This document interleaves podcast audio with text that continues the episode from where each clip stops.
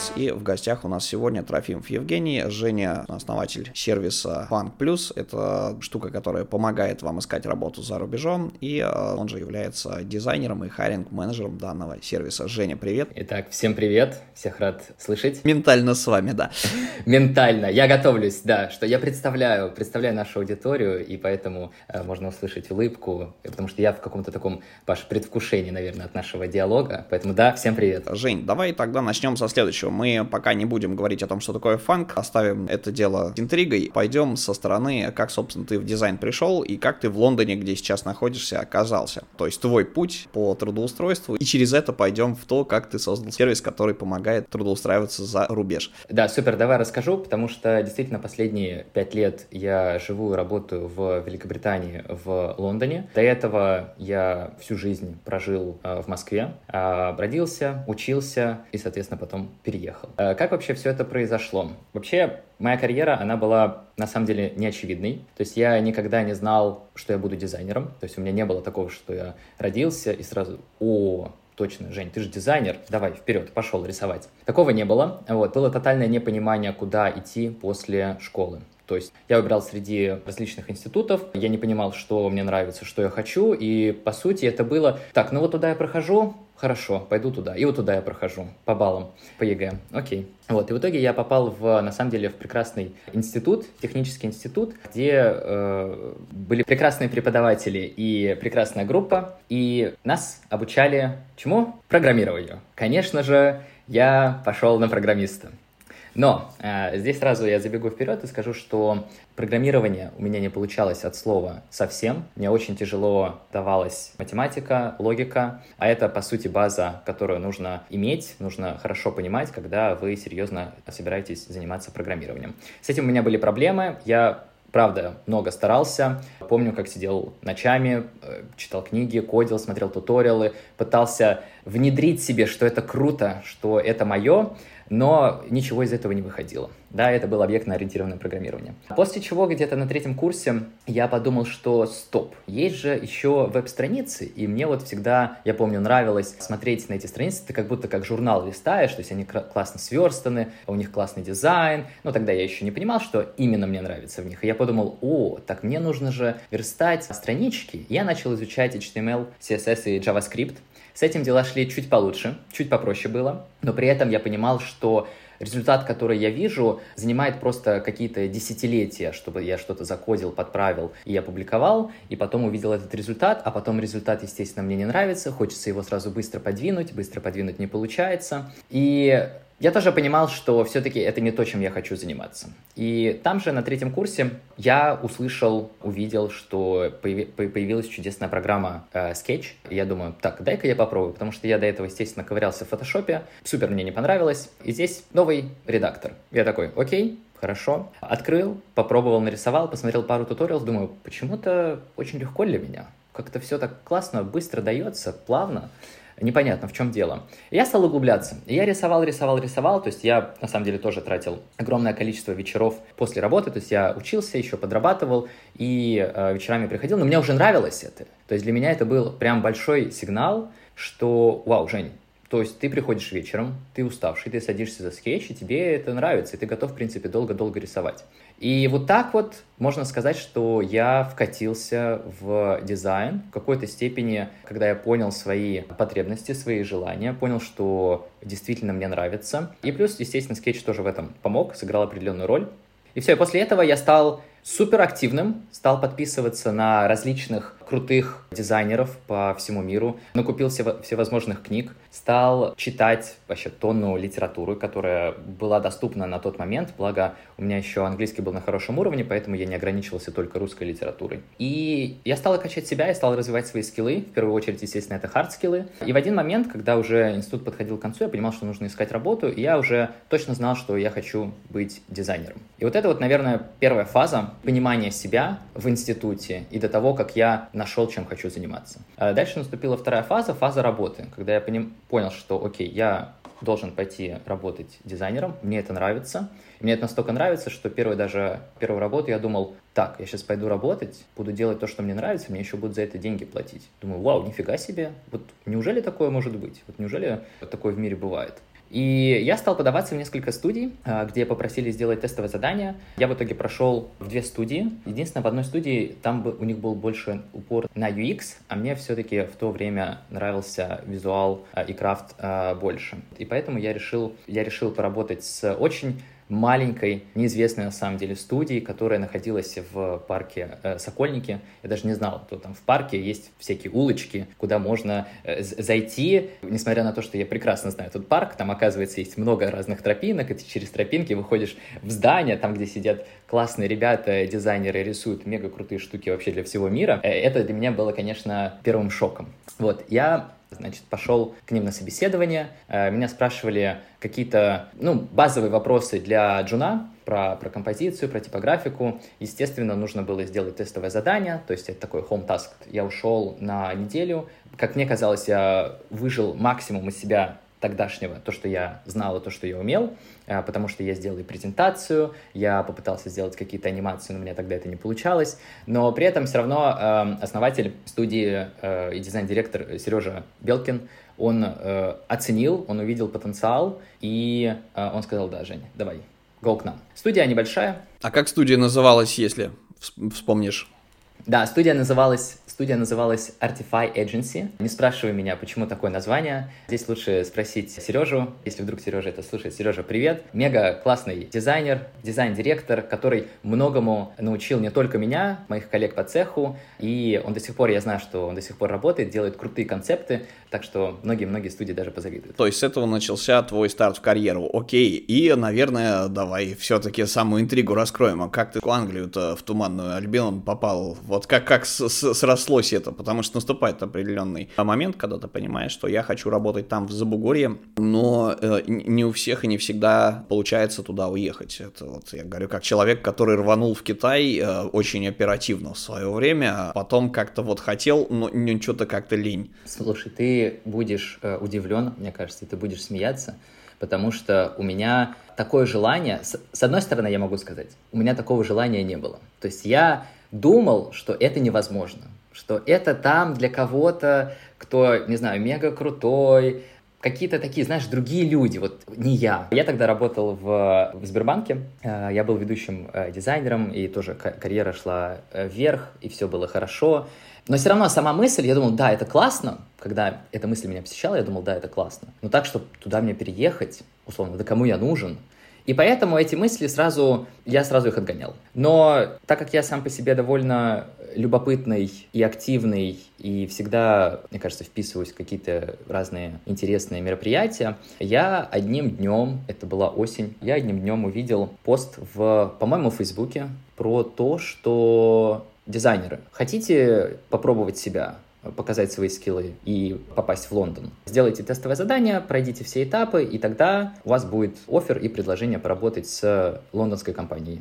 Я когда увидел это, если честно, первая моя мысль была, что да не, ну кто, даже если ты пройдешь все этапы, кто там тебя отправит в Лондон, что за, ну, что за ерунда, знаешь, так, может быть даже какая-то какой-то обман, ну то есть что-то такое. И при этом я просто прочитал тестовое задание, там оно звучало примерно как нужно сделать э, там редизайн профиля по определенным критериям. Я уже точно не помню эти критерии, но э, не суть. Вот. И это задание было от компании Badoo, от компании Bumble, то есть это дейтинговые, большие дейтинговые приложения.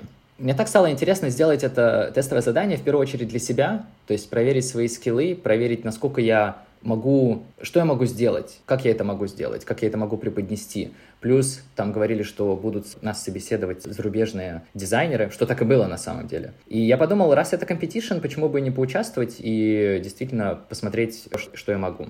И я принял участие, я сделал тестовое задание, я отправил это тестовое задание. И дальше, примерно через три недели, у меня звонок. А, я тогда сидел в столовой э, с коллегами, у меня звонок и говорят, здравствуйте, вы прошли. Я, я просто не понимаю, говорю, куда прошел? Вы кто? То есть я тотально вообще забыл, что это реальное тестовое задание, что там это действительно реальный конкурс, потому что как-то, опять же, я, мне кажется, не совсем в это верил. А, вот. И... То есть ты послал его в никуда, получается, и не верил в то, что обратка какая-то будет. Да, да, да. То есть мне до сих, то есть мне казалось, что это что-то, эм... ну не то что обман, но это что-то нереальное, скажем так. И и после этого, да, мне звонок, говорят, здравствуйте, вы прошли, я не понимаю, куда прошел, я пытаюсь узнать, кто вы, говорят, вот конкурс, я думаю, какой конкурс, я думаю, может быть, опять какие-то, то есть, что, что, что происходит вообще, потом говорят, вот, э, компания Баду и Bumble, вы участвовали в конкурсе, я такой, а, точно, я же в конкурсе участвовал, точно, да-да-да, что, что такое, они говорят, вот, нам очень понравилось ваше тестовое задание, мы хотим вас пригласить на следующий тур. Я говорю, да, конечно, давайте следующий тур, супер, все, волнение зашкаливает, не понимаю, как готовиться, не понимаю, что делать, начал читать просто какие-то разные, разные материалы, и в итоге было еще два этапа, где нас собеседовали европейские дизайнеры. Ну, там еще были и русскоязычные дизайнеры, были и европейские дизайнеры, потому что в целом команда Баду и Bumble — это такая интернациональная команда всех специалистов. Соответственно, на первом этапе спрашивали про определенные... Спрашивали портфолио, и мы смотрели различные use cases, которые были у меня на работе, когда меня по ним спрашивали. То есть мы открывали, смотрели flow и там задавали различные вопросы, то есть почему это так, а почему это вот так. А последний этап это был, это было по типу, а, сейчас есть модный этап в собеседовании, называется Whiteboard Challenge. Вот это был очень похожий этап только, наверное, чуть упрощенный, когда я пришел в команду, там сидели продукты и другие дизайнеры, и они говорили, что вот смотри, вот тебе лист бумаги, представь, что мы будем делать э, дейтинговое приложение для людей, которым 60+. Ну и они стали давать какие-то ограничения, какие-то правила, и мне нужно было за 20 минут примерно э, накидать сценарий, накидать экраны, то есть представить, как я, как я это представляю. То есть они хотели увидеть, по сути, мышление, как человек, что человек думает, как работает его мозг, как человек общается, да, ну, то есть, как он проектирует сценарии пользовательские на бумажке, а не в вакууме, когда ему что-то выслали и не видят, и не видят его телодвижений. Да, абсолютно, абсолютно точно. Вот, я точно помню, что я вышел просто, мне кажется, краснющий, э, как помидор. Волнение было дичайшее, потому что я это делал первый раз вот в таком вот формате. И нас попросили подождать э, на кухне. У нас было несколько финалистов, и в итоге только два человека получили оферы. То есть это я и еще мой коллега э, Саша Овсянкин. Мы вдвоем получили оферы. Нам сказали, ребят, было примерно 500 человек. Поздравляем, вы вдвоем выиграли вы переезжаете в Лондон. И я, конечно, просто офигел. Нел, ты избранный. Типа того. Ну, ощущение вот такое. А, типа того. Ощущение, если честно, было, я растерялся. То есть, э, вот как я вначале говорил, из-за того, что я, наверное, до конца не верил в себя, мне это было настолько, ну, непривычно, непонятно. Я такой, ух ты, это, это получается правда. Я, получается, переезжаю в Лондон. А потом закрутилось, завертелось, то есть, естественно, нужно было сдать IELTS, нужно было подготовить документы к переезду, и поэтому я пару месяцев поработал в прекрасном э, офисе на Сретенке для, для Баду, и потом, как документы были готовы, соответственно, в 2018 году я собрал чемоданы и улетел. Слушай, отличный социсторий такой, аж минут на 10-15. Наверное, у слушателей сейчас им там ди- дико интересно, на себя все пытаются примерить. Смотри, тогда следующий э, логичный вопрос. Как возник твой проект по трудоустройству? Из чего? Из каких твоих болей? Или, может быть, тебе начали табунами писать люди с фейсбучика, с того же упомянутого запрещенного о том, что «Женя, я тоже хочу, но не могу, как вообще это делается?» Из откуда ты нащупал вот эту условно нишу для сервиса? И как ты его создавал? Да, слушай, это супер вопрос. На самом деле здесь есть э, две точки, которые на самом деле связаны между собой. Первая точка — это я когда переехал, я на самом деле не остановился на этом, и я продолжил собеседоваться. То есть, опять же, для меня это было что-то новое, потому что собеседования в России, они выглядели одним образом. А когда я переехал в Европу, я понимал, что здесь они будут отличаться, и мне было интересно понять, а в чем же будет отличие, как они собеседуют. Ну и сразу здесь спойлер, что как минимум здесь больше внимания уделяют софт-скиллам, нежели хардскиллам, хотя мне казалось тогда наоборот. Я работал с э, дейтингом, было тоже очень интересно, и при этом я параллельно ходил в разные компании, то есть я сначала не думал о фанге, я ходил в какие-то небольшие компании, средние небольшие компании, попробовать себя, посмотреть, как, как у меня получается, узнать, что спрашивают, понять, где я приседаю, то есть к чему нужно стремиться. Это первый момент. А второй момент, действительно, когда я переехал, мне стали писать сначала друзья, такие, вау, Жень, поздравляем, все супер, слушай, а подскажи, вот у меня здесь э, наклевывается вот такой вот этап, вот как ты думаешь, как здесь лучше сделать, да? То есть сначала э, близкие друзья и знакомые, э, естественно, они знали, что я переехал, и они писали мне с какими-то вопросами по поводу портфолио, по поводу, как лучше презентовать, или вообще в целом, что нужно ожидать от собеседования. И так как у меня уже было немного опыта, я этими знаниями делился. И потом, я так понимаю, что работало сарафанное радио, когда мне стали писать уже друзья друзей, и потихонечку вся эта история понеслась. То есть мне писали, слушай, привет,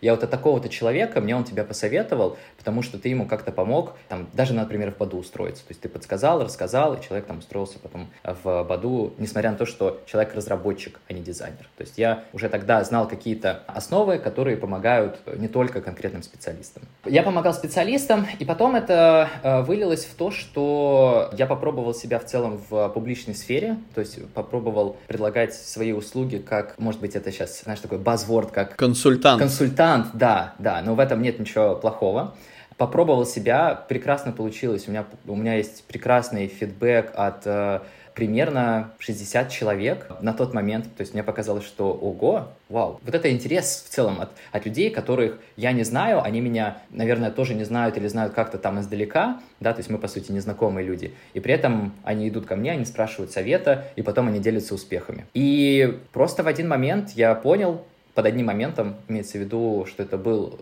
сложный прошлый год, когда я могу это сделать для большего количества людей. Итак, и родилась идея на самом деле сделать телеграм-канал, который называется Funk плюс Careers, где я делюсь секретами, рассказываю какие-то лайфхаки, беру интервью у тоже топовых дизайнеров, которые переехали. У каждого своя история, прекрасная история, интересная история. У кого-то success story, у кого-то еще больше success story. У, у кого-то не совсем, у кого-то более, да. Более фейлы. У кого-то были фейлы, не без этого, не без, не без этого, конечно, конечно. И в том числе публикую э, интересные вакансии с упором на зарубежный рынок. Э, я всегда стараюсь выбирать компании, я это все делаю вручную, всегда стараюсь выбирать компании, где ты как дизайнер из там, России, СНГ, в общем, из других стран, где ты хочешь э, переехать, ты можешь переехать, например, в Штаты, потому что у компании есть там офис, ты можешь переехать в UK, ты можешь переехать даже в Азию. И плюс, так как люди ко мне обращаются с просьбой проконсультировать или, или поменторить, я, естественно, помогаю и потом получаю обратно фидбэк о том, что, ой, ты знаешь, вот я переехал в Эстонию, или ты знаешь, я вот э, там устроилась в мету. Запрещенную, да, но мы на самом деле хахмим, но есть э, реальный прецедент, по крайней мере, у ютуберов их постоянно там кто-то жалует, что штрафуют за то, что с непривычки кто-то кого-то не упомянул, хотя вроде как нигде об этом не сказано. Так, оставляем эту историю. В общем, э, про эту штуку шутить не будем, вот, на всякий пожарный. Давай тогда следующий вопрос. Что такое Funk э, Careers, э, мы поняли, да, то есть есть отдельный телеграм-канал. Телеграм для России, мне кажется, максимально актуальный, потому что нам с интервалом, там, не знаю, в неделю блокируют VPN различные, и платные, и бесплатные, и так далее. И доступ к самому LinkedIn, там, ну, и вообще к заблокированным э, сервисам нету, да, но когда ты их обходишь, ты не понимаешь, как там плавать, потому что LinkedIn тоже такая вещь. Мягко говоря, у нее есть своя логика, вот там не самый приятный UI, Э, в мире, да, как бы как, как продвигаться там, как искать компании, как искать какие-то хабы с вакансиями, да, группы, тоже знают далеко не все. И э, тем более далеко не все привыкли э, к трудоустройству. Это вообще отдельная история, интервью. Э, у нас вроде HR-системы как-то развиваются, у нас есть в тех же упомянутых тобой там банках, например, многоэтапные собеседования, но, как правило, это вот в момент, если ты не подходишь, тебе даже не напишут о том, что ты не подошел. Тебя просто перестают, ну, тебя тут, ты в вакууме находишься, mm-hmm. тебе только в случае успеха с тобой продолжают. И это ужасно, Паш. Это отвратительно, это, да, это согласен. Это, это, это жутко. Есть чуваки, которые, вот, ну, одна из HR более, как бы, да, на рынке. У нас есть ступенчики, да, допустим, у тебя есть э, в компании, если это большая компания, HR, и, собственно, у него есть круги, из которых он набирает. То есть первое, что он делает, когда увольняется специалист или появляется какая-то новая вакансия, стартап запустили, он смотрит, ага, у нас два года девочка сидит на ресепшене, учится на дизайнера, хочет быть дизайнером, возьмем ее, прокачаем. Это первый круг. Условно говоря, да, в, в первом круге. Также, если увольняется дизайнер, ему говорят там, Вася, найди кого-нибудь себе на замену. А при этом вакансия действительно висит в поисках, ну, мало ли, звезд, условно, да, из, из банка конкурента кто-нибудь уволится и туда же пойдет на такой же продукт. А люди, которые там пытаются отвечать HR через всякие сервисы, вот типа ХХ, они редко получают обратный фидбэк. Просто тупо потому, что это даже не просматривают зачастую. И это тоже вот это как часть корпоративной культуры немножечко убивает. Ну, типа, зачем ты публикуешь вакансию, да, как бы на сервисе, в который ты не будешь смотреть, люди же надеются. Аналогично обстоят истории в найме с э, развитием сотрудников, потому что mm-hmm. ты упомянул, что тестируется человек, смотрится, а что еще он хотел бы, потому что ему строится карта компетенции, карта развития, да, то есть, типа, окей, мы тебя возьмем, и вот, значит, вот это, вот это, вот это сверху накрутим, и ты станешь более интересным, востребованным специалистом на рынке, тебе будет более интересно у нас работать, ты будешь решать задачи другого уровня и так далее. Вот это тоже есть далеко не у всех, хотя все больше народа это все внедряют, как показывают те же дизайн-студии. Мы, например, недавно с кедами записывались, с Redcast, да, и еще с массой ребят, которые действительно, если у сотрудника ему становится скучновато, его спрашивают, а что ты хочешь, чем ты хочешь заниматься, и дают ему в руки такой карт-бланш. Окей, извини, это длинный спич, но вот вопрос с твоей точки зрения, насколько отличается резюме, какие, mm-hmm. ну, в отличие от того, что мы, допустим, посылаем, привыкли здесь, насколько отличаются истории общения с HR, он тебе позвонил, что он тебя спрашивает, то есть про whiteboard ты уже рассказал, и это на самом деле штука, которой у нас редко кто-то занимается, есть только физически, а у тебя это либо вшито в тестовое задание, в котором, как, как, как правило, забыли упомянуть, что это необходимо, ну, тебе задачу поставили на высоком уровне, а абстракции, типа, вот mm-hmm. тебе а, экранчик какой-нибудь, приложеньки нарисуй. В каком формате это сдавать, не ясно, и никто тебе не пояснит. Про эти моменты, если не сложно, чуть-чуть более подробно, чтобы ребят представляли, потому что тема действительно востребована. Да, давай я, наверное, даже Раскрою пару секретов, как хайринг-менеджер, человек, который собеседует. Моя цель в том числе помочь людям правильно подготовиться к интервью и меньше волноваться, потому что стресс — это, естественно, та вещь, которая очень часто губит многие прекрасные инициативы на, на корню. И я бы хотел, наверное, рассказать, как выглядит, как выглядят этапы. А, я возьму, скорее, среднюю по больнице, потому что, естественно, в каждой компании, даже, возможно, в, в каждом департаменте в, у, у компании могут быть свои какие-то процессы, они могут так или иначе отличаться, поэтому я попробую взять некую среднюю. Как вообще выглядит вот такой вот стандартный базовый, базовый этап э, интервью? То есть первое — это всегда э, так называемый phone interview или phone screening. По сути, это когда вы списались с HR, то есть либо HR вышел на вас, либо вы вышли на HR, и, в общем, вы договорились о встрече. И потом происходит звонок. Обычно это минут на 30 30, когда э, HR просто задает вам какие-то очень простые вопросы, которые направлены понять, насколько просто вы адекватны, раз, и насколько вы соответствуете ожиданиям э, компании, насколько вы соответствуете вакансии. Два. В этот момент я вам советую не стесняться и также задавать вопросы HR. Задавать вопросы по поводу, может быть, вакансии, может быть, по поводу компании. То есть то, что вас интересует, используйте этот момент и точно задавайте вопросы. Потом, на втором этапе, опять же, всех компаний по-разному, но очень часто бывает такое, что вы созваниваетесь уже непосредственно со своим будущим менеджером. То есть э, это созвон с дизайн-менеджером, где вас уже начинают спрашивать более глубокие вопросы, более детальные, когда вы можете уже пойти в портфолио, когда человек вас может начать спрашивать, например, про метрики или почему вы делали ту или иную фичу. То есть такой более детальный дизайнерский разговор. Далее, если все окей, идет Третий этап. На третьем этапе происходит а, созвон с дизайн-менеджером, с другими арт-директорами или сеньор-дизайнерами, где вы презентуете свои работы. Да, то есть сейчас глобально вот в Европе, в Штатах все уходят от принципа того, что нужно делать home task, когда тебе дается какое-то тестовое задание, ты уходишь там на неделю или на месяц, и ты, ты делаешь какое-то нереальное задание, и потом приходишь и рассказываешь про него. Все от этого почти уже отошли, заменили это как раз тем, что у тебя есть портфолио uh, presentation. То есть, по сути, ты выбираешь какой-то кейс, может быть, два кейса из своего портфолио, и рассказываешь про них другим дизайнерам. Да? То есть ты, по сути, смысл-то точно такой же. Ты начинаешь с проблемы, да, как что, как, или какая задача у вас стояла, дальше показываешь свои итерации, рассказываешь, почему они были, и тебе параллельно команда задает тоже какие-то вопросы, которые их интересуют. То есть это вопросы могут быть как и визуального характера, так и продук- продуктового характера, так и может быть что-то с, с, точки зрения аналитики. То есть все объемлющие такая вопросы со всех сторон. И если все окей, и ты нравишься команде, они довольны, как ты ответил или ответила на вопросы, то дальше э, ты идешь и встречаешься с менеджером. Менеджером с топ-менеджером. То есть это, скорее всего, будет либо дизайн-директор, либо кто-то из э, верхушки. И с ним ты уже, ну, это, по сути, так, такое final interview, где вы также просто разговариваете про какие-то дизайнерские штуки, про, естественно, ты как кандидат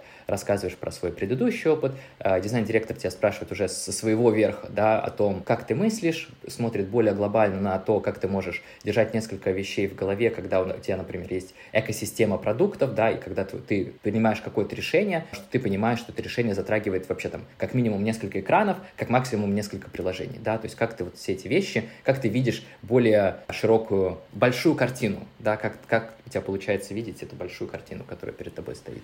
Угу. А сталкивался ли ты с таким, что, например, на собеседовании тебе просто вот при э, каком-то разговоре, в диалоге не хватает э, вокабулярия, словаря, слов, словарного запаса? Это все-таки другой язык, и ты пытаешься э, думать по, на, на своем родном, вкрапливая туда уже какие-то английские выражения, да, которые, что называется, отточены до автоматизма, их не хватает и вот так далее. То есть есть ли какой-то дискомфорт вот в таком общении? Паша, это прекрасный вопрос. И мой ответ, конечно, сталкивался.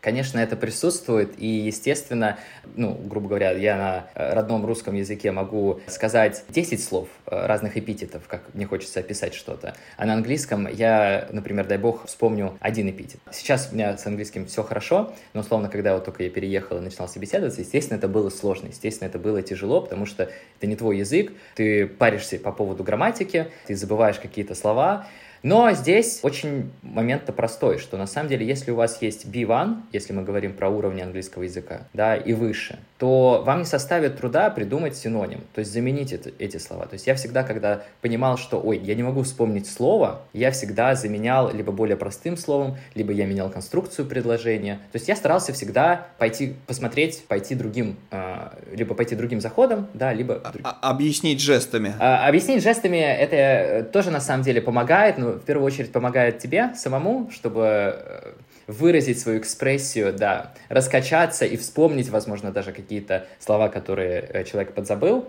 Но при этом, да, слушай, конечно же, это первое время некомфортно. Поэтому здесь э, совета лучше не дать, чем прокачивайте английский, начинайте заниматься, условно, прямо сейчас, если вы откладывали. Э, и здесь скорее под совет и лайфхак, смотрите, если вы уже на уровне, например, там B1 или даже B2, то я вам точно советую нанимать э, англоязычного преподавателя, который не понимает э, ваш родной язык, не понимает, например, русский язык, да, и, и это... заниматься с носителем. Да, заниматься с носителем, потому что это прекрасная практика, когда вы хотите что-то объяснить, и если это преподаватель, который разговаривает с вами на одном и том же языке, вы Э, мозг ленится, он переключается, говорит, ну слушай, ну вот там же так, да, вот ты же вот, вот это слово, как вот это слово будет? И э, здесь, э, когда вы окажетесь в такой, э, в реальной ситуации, никто вам так не подскажет, да, естественно, вам нужно будет думать о том, окей, как мне заменить это слово или эту конструкцию или эту, эту, эту фразу. Поэтому, да, старайтесь после того, как вы изучили грамматику, когда вы поняли основы языка, уже переключаться на англоязычных преподавателей.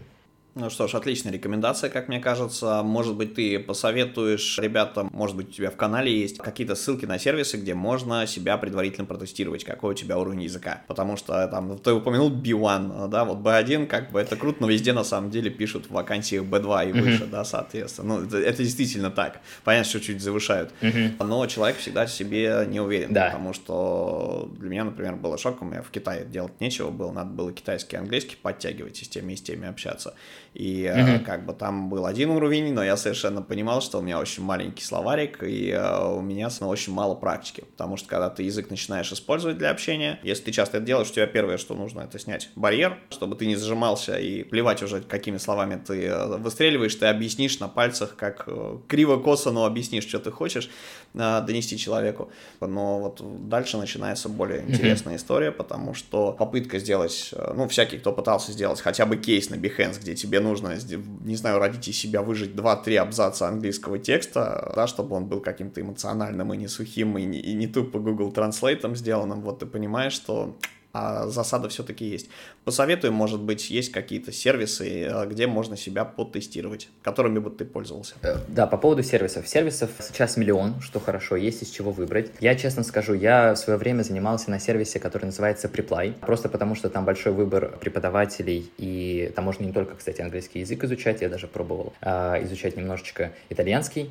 Э, было очень интересно, но потом в силу времени я, к сожалению, это все дело забросил. И у них очень комфортные цены, но я хочу рассказать не только про эти сервисы, я хочу поделиться, наверное, своим, знаешь, такой, сейчас это мой guilty pleasure. То есть я до сих пор все равно продолжаю изучать на самом деле английский, потому что это не мой родной язык, всегда есть к чему стремиться, и в целом здесь нужно прожить, наверное, лет 20, чтобы ты понимал вообще все вот тонкости, которые... И, и написать 16 книг. Либо так, да, либо так. Вот. И э, я вот что могу посоветовать в целом по поводу сервисов. Старайтесь Э, максимально окружить себя э, английским языком. То есть, на самом деле, сервис может быть там и Skyeng, и Preply, и какой-нибудь там English First. В общем, все эти рекламы, все это вы прекрасно знаете но при этом э, используйте инструменты, в которых вы чаще всего сидите. Вот, например, мне нравится Инстаграм. И, соответственно, в Инстаграме, если посмотреть мой аккаунт, у меня очень много подписок по дизайну. То есть есть какие-то студии, есть какие-то соло-артисты, это будут иллюстраторы, это будут какие-то 3D-шники. То есть я окружаю себя, потому что я понимаю, что я Инстаграмом пользуюсь довольно часто. И в то же время я в Инстаграме, вот последние два, сейчас дам рекомендацию, потому что я добавил э, буквально недавно двух людей.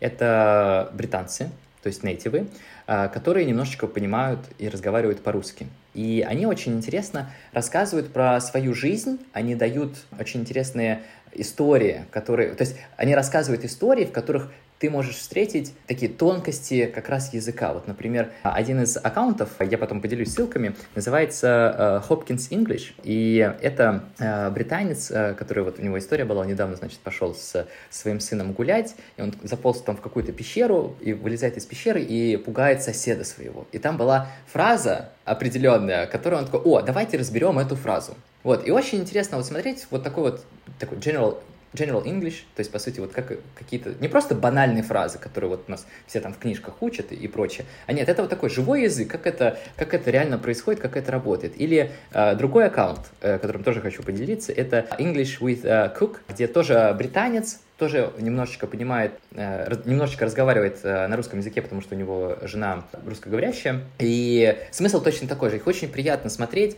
Прекрасный акцент, кстати, Хочется сказать здесь, by the way, когда вы слушаете нейтивов, это могут быть британцы, могут быть американцы, могут быть австралийцы, в зависимости от того, какой акцент вам нравится, э, тоже обращайте внимание, потому что вы слушаете, мозг это воспринимает, и вы потом потихонечку, полигонечку, ваш акцент тоже меняется и становится из какого-то, может быть, грубого, с одной стороны, акцента в более такой плавный интернациональный акцент. А потом сами британцы э, думают, что ты британец просто потому, что твой акцент ни на что не похож, и слишком чистый язык, как по учебнику.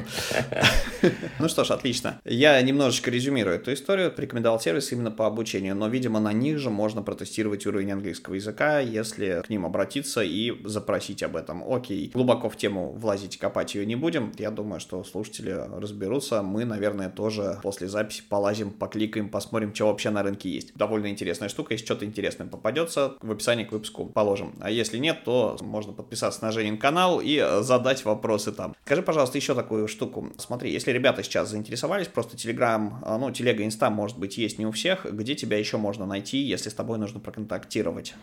Да, смотрите, если вам, нужно, вам нужен совет, вы хотите что-то спросить, написать, то вы можете использовать смело мой Facebook. Евгений Трофимов, я во всех, на самом деле, социальных сетях, и именно так меня можно и найти. Есть еще LinkedIn, это более, не хочется говорить для более прошаренных, но здесь я имею в виду те, кто установил VPN, подготовился ко всем блокировкам, может спокойно включить VPN, открыть LinkedIn и добавить меня, я там тоже есть. Там можно посмотреть в том числе мою историю, мою карьеру, как она развивалась, как я э, качался, что я делал, то есть, пожалуйста, welcome заходите. Включайте VPN и заходите. С работой, в принципе, понятно, что у тебя на канале можно получить все необходимые материалы, получить твою консультацию, наверное, какую-то поддержку, некую базу знаний и идей о том, как все это делать. А вопрос тогда по релокации, что это тоже важная вещь. Зачастую мы смотрим, мы подходим там на какую-то вакансию или уверены в себе, но мы не можем переехать, нас останавливают незнание того, что нас там ждет. То есть ты не можешь заранее зачастую спрогнозировать, сколько будут гребаные билеты стоить готовить, потому что это зависит от спроса и от того, какой сюрприз же будет завтра. Не будем озвучивать, да, всякие вещи,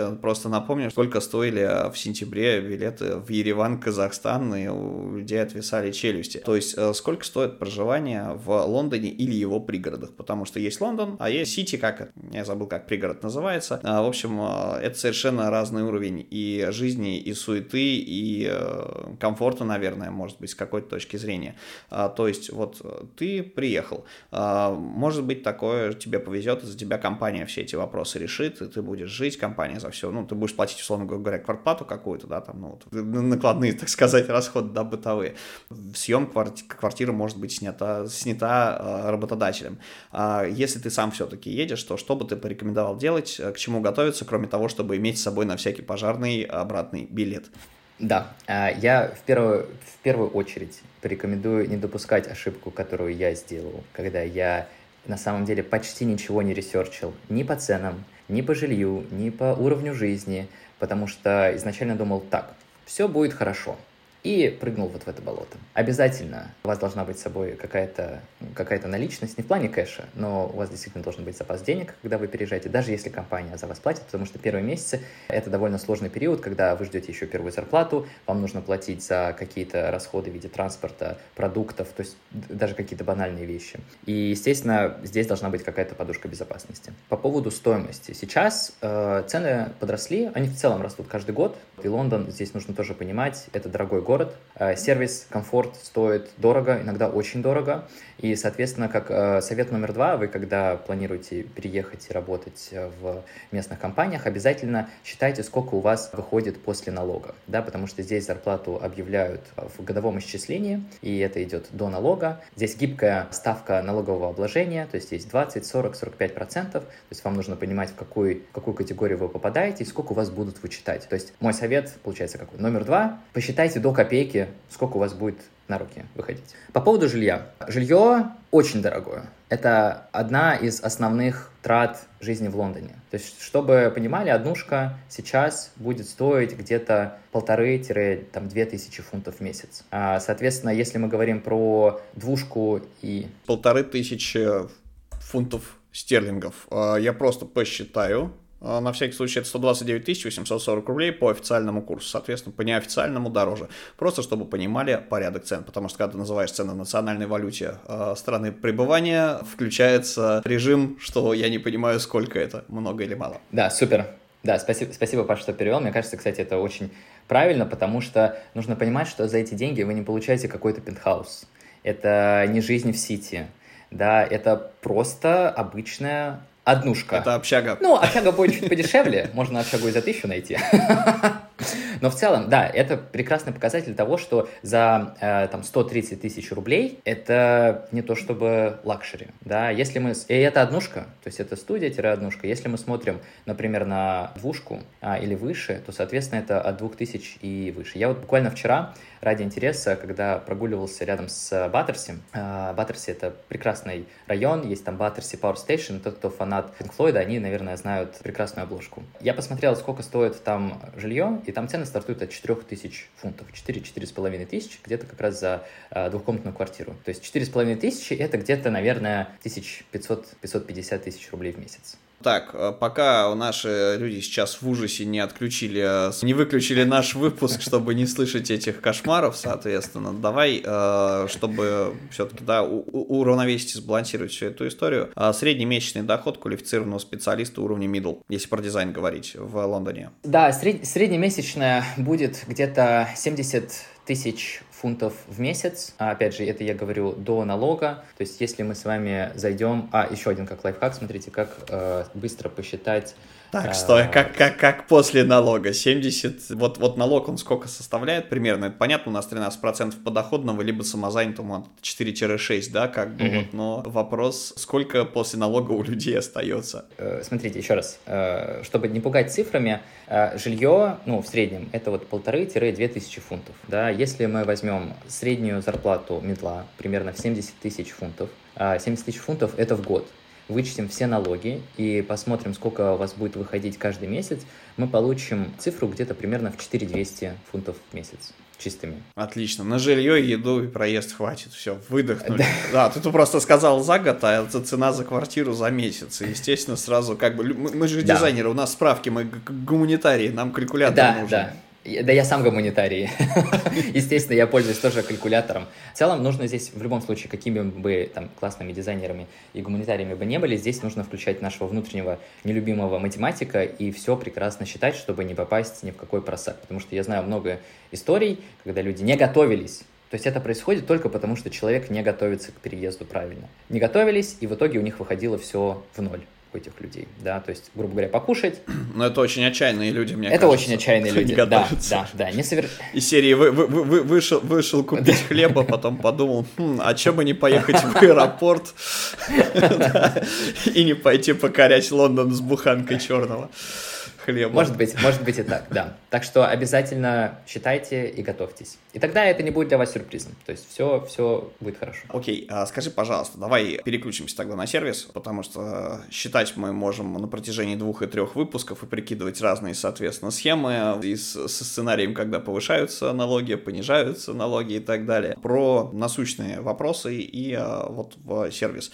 А, если ты ведешь статистику, а, можешь ли ты озвучить примерное количество людей, которые с момента создания сервиса им воспользовались, которым он помог именно не просто ответить на вопрос, понятно, что таких всегда много, а именно переездом. Потому что намерение куда-то релацироваться и релацироваться это две разные вещи. Слушай, да, э, прям конкретные цифры я назвать э, не смогу, все-таки это, это тайна, но я понимаю, что эта информация, она, так сказать, essential, она очень важна, и поэтому я сейчас стал активно делиться в канале информацией о том, те, кто уже переехал, и я с ними встречаюсь, то есть это люди, которые прошли курс э, «Как проходить собеседование», они получили несколько офферов, они выбрали, например, кто-то выбрал одну страну, кто-то выбрал UK, если люди выбирают UK и Лондон, соответственно, я всегда их здесь не то что встречаю, но я знаю, когда эти люди переезжают, я им пишу, мы с ними встречаемся, и вот у меня уже было несколько встреч, вот это был январь, у меня было только в январе три встречи. Это, то есть, люди, которые успешно все прошли, успешно переехали, это, это большой труд, на самом деле, это колоссальный труд все это сделать, и это было, естественно, очень приятно. Я... Ну да, это проект. Да, я пока не, не, мог, не, могу, не могу выкладывать все фотографии по определенным причинам, потому что я всегда спрашиваю человека, можно ли мне эти, этой информацией поделиться или нет. Вот, те, кто говорит, да, конечно, делись, сейчас это все можно увидеть в канале, Success Story, плюс я также стараюсь публиковать весь фидбэк. Почему я говорю стараюсь? Потому что я иногда даже не успеваю. Вот такой вот э, из меня э, маркетолог. В общем, э, потому что я изначально дизайнер,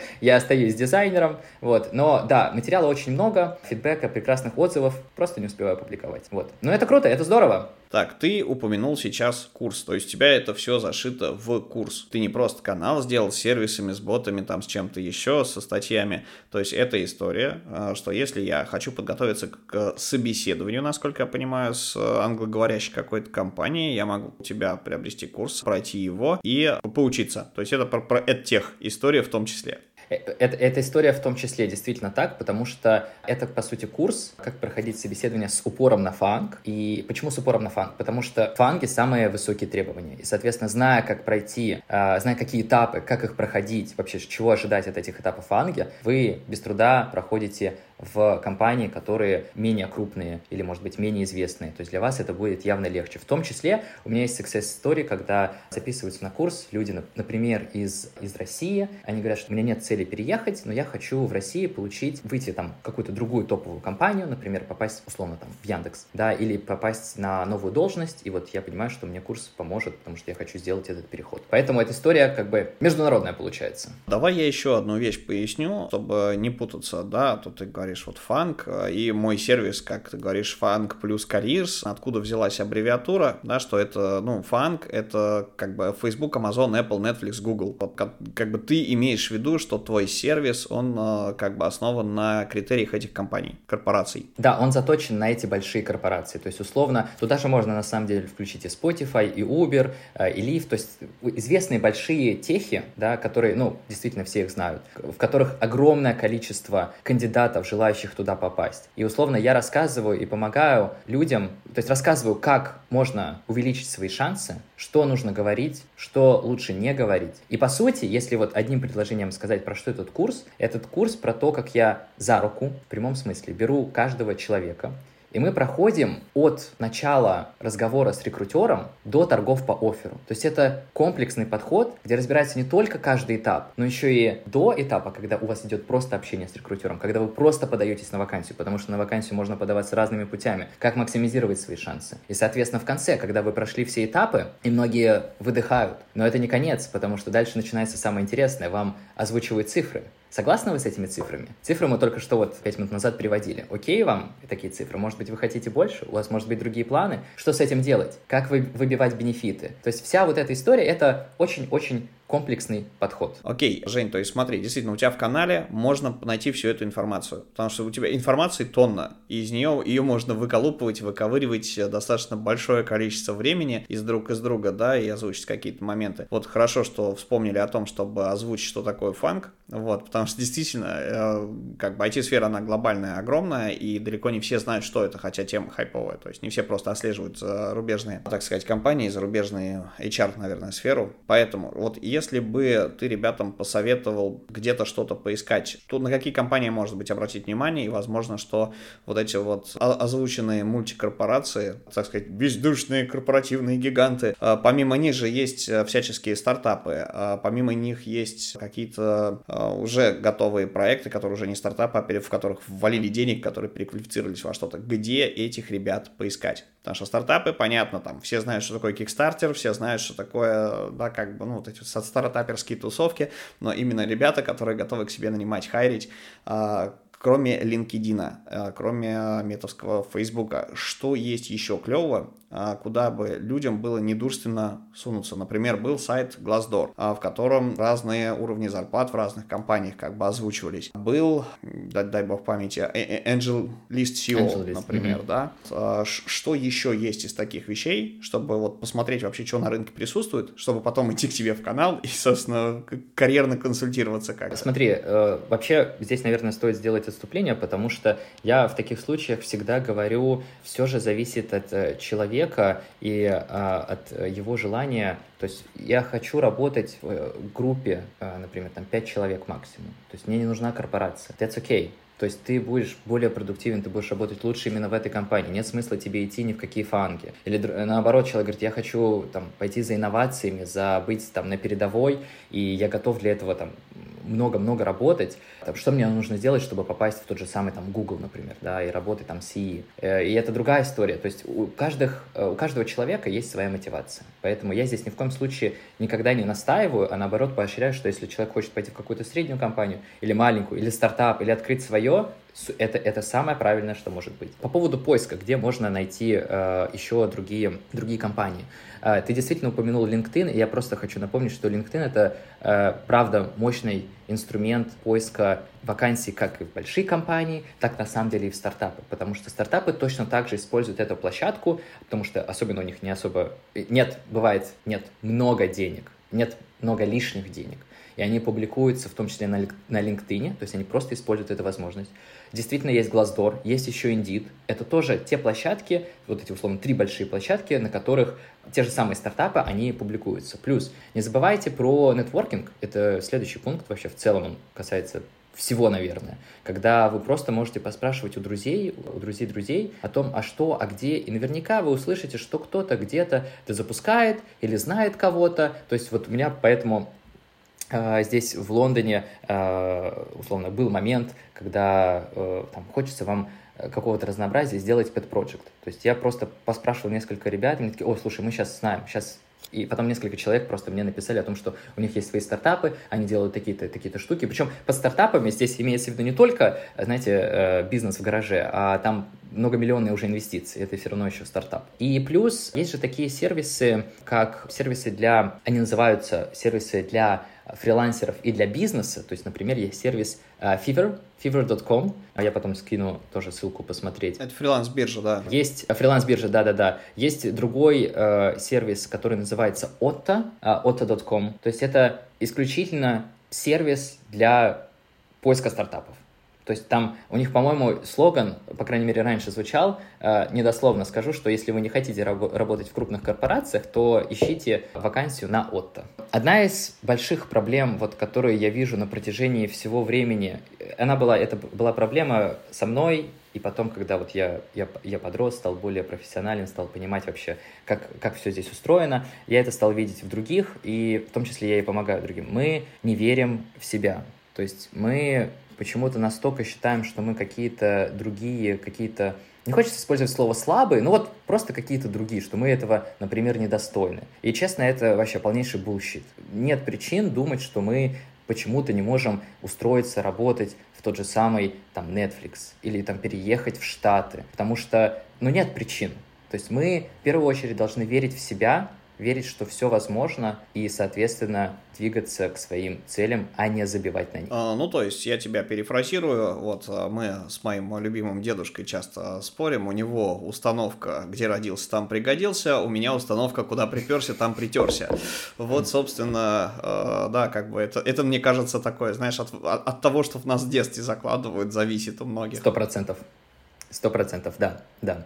Э, здесь что, что, что заложено в детстве, что вы сами хотите, насколько вы сами э, удовлетворены тем, что у вас сейчас есть, и насколько вы готовы меняться. Потому что в любом случае изменения, нужно быть готовым к изменениям. Изменениям изменения это тяжело, иногда это больно. Смотри, а есть ли у тебя вариант подготовки, например, или каких-то консультаций по теме, например, вот то, о чем я в детстве не знал, что если э, ты там учишь немецкий язык, например, то ты можешь поехать в Германию бесплатно учиться, да, то есть какие-то страны предоставляют обучение, ну, как это называется, культурный обмен, он раньше предоставлялся. Понятно, сейчас их стало ввиду виду э, санкционных историй и политической ситуации гораздо меньше, но вот э, есть какие-то такие программы, аргентинская, например, да, то есть э, вот готовите ли вы к таким вещам? Смотри, это больше история про, скажем так, начальный уровень карьеры. Здесь я могу сказать, что это немножечко другая история. То есть сейчас я думаю над тем, чтобы сделать курс для подготовки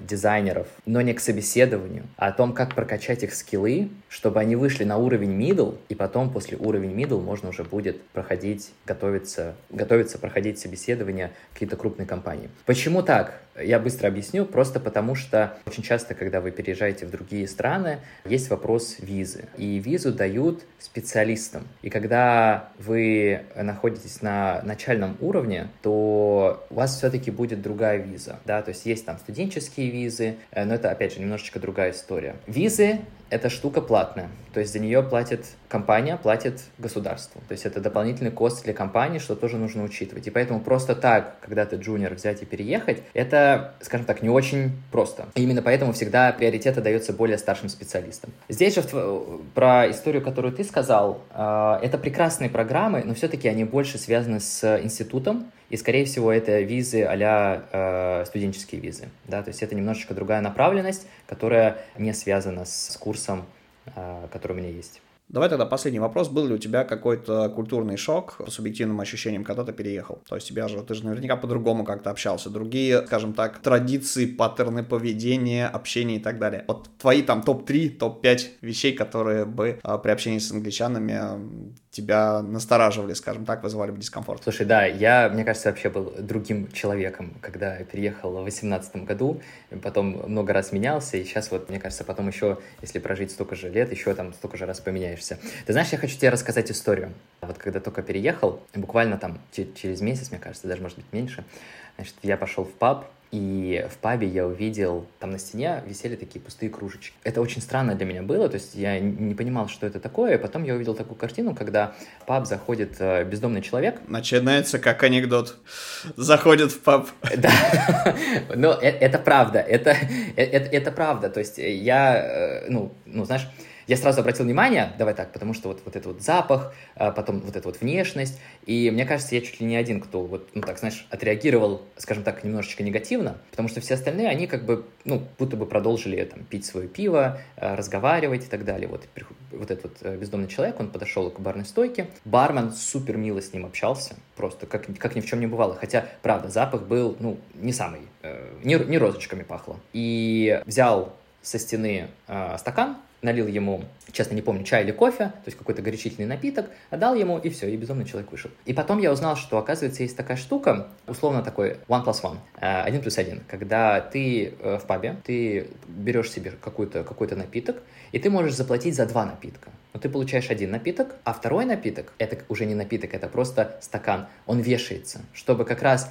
люди, которые не могут себе позволить заказать чай, кофе, пиво, может быть, да, они приходят в такие места, они видят, что висит пустой стакан, и они могут его попросить. То есть такой социальный донат, э, как, как с тарелками в общепите. Отлично. Мне кажется, очень интересные вещи и интересный подход. Да, очень интересная вещь. Это, правда, супер подход. И вот дальше, если даже развивать эту историю, я помню, вот э, по дороге к офису очень часто тоже сидел бездомный человек, и он, ну, никогда не клянчил там никаких денег, там просто стоял вот стаканчик с монетками. И что мне тоже удивило, он, значит, постоянно читал, то есть у него всегда была какая какая-то книжка. У него, он, мне кажется, это же было до пандемии, то есть я ездил каждый день в офис почти каждый день, как минимум каждую неделю я видел у него новую книжку. То есть это, мне кажется, мега образованный был человек. И э, что самое интересное тоже, что меня поражало, это как обычные люди идут, останавливаются и спрашивают, как у него дела, там, чем ему помочь, что он хочет. И они ведут диалог. Они вот, ну, просто с ним разговаривают, опять же, как просто с обычным человеком. А вот, потом бывает, да, приносят какую-то еду, продолжают разговаривать. Я видел, как ему отдают книжки. Это ли не прекрасно? Женя, отличная история, интересные социокультурные особенности поведал сейчас, да, то есть это мало где в блогерских каналах можно есть так прочитать о местных. Ну что ж, последняя вещь. Озвучь, пожалуйста, еще раз, где тебя найти. Напомню, друзья, все ссылки будут опубликованы в описании выпуска.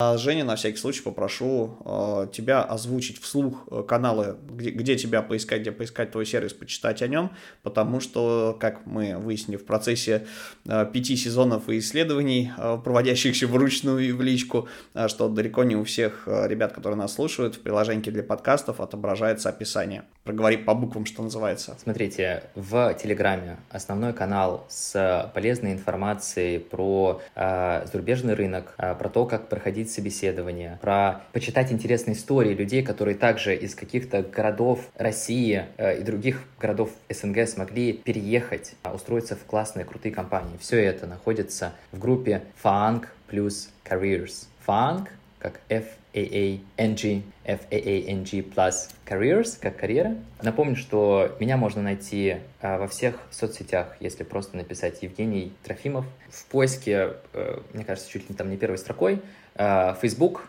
естественно, LinkedIn для тех, у кого есть VPN. Еще раз, Евгений Трофимов. Я вас всех жду, у вас все получится. Э, Паша, тебе спасибо большое за такой прекрасный разговор. Спасибо тебе большое, что пришел. Вот, собственно, друзья, все ссылки найдете в описании. Также напоминаю, что поддержать подкаст материально вы можете там же. А, для этого есть супер удобный сервис «Я соберу».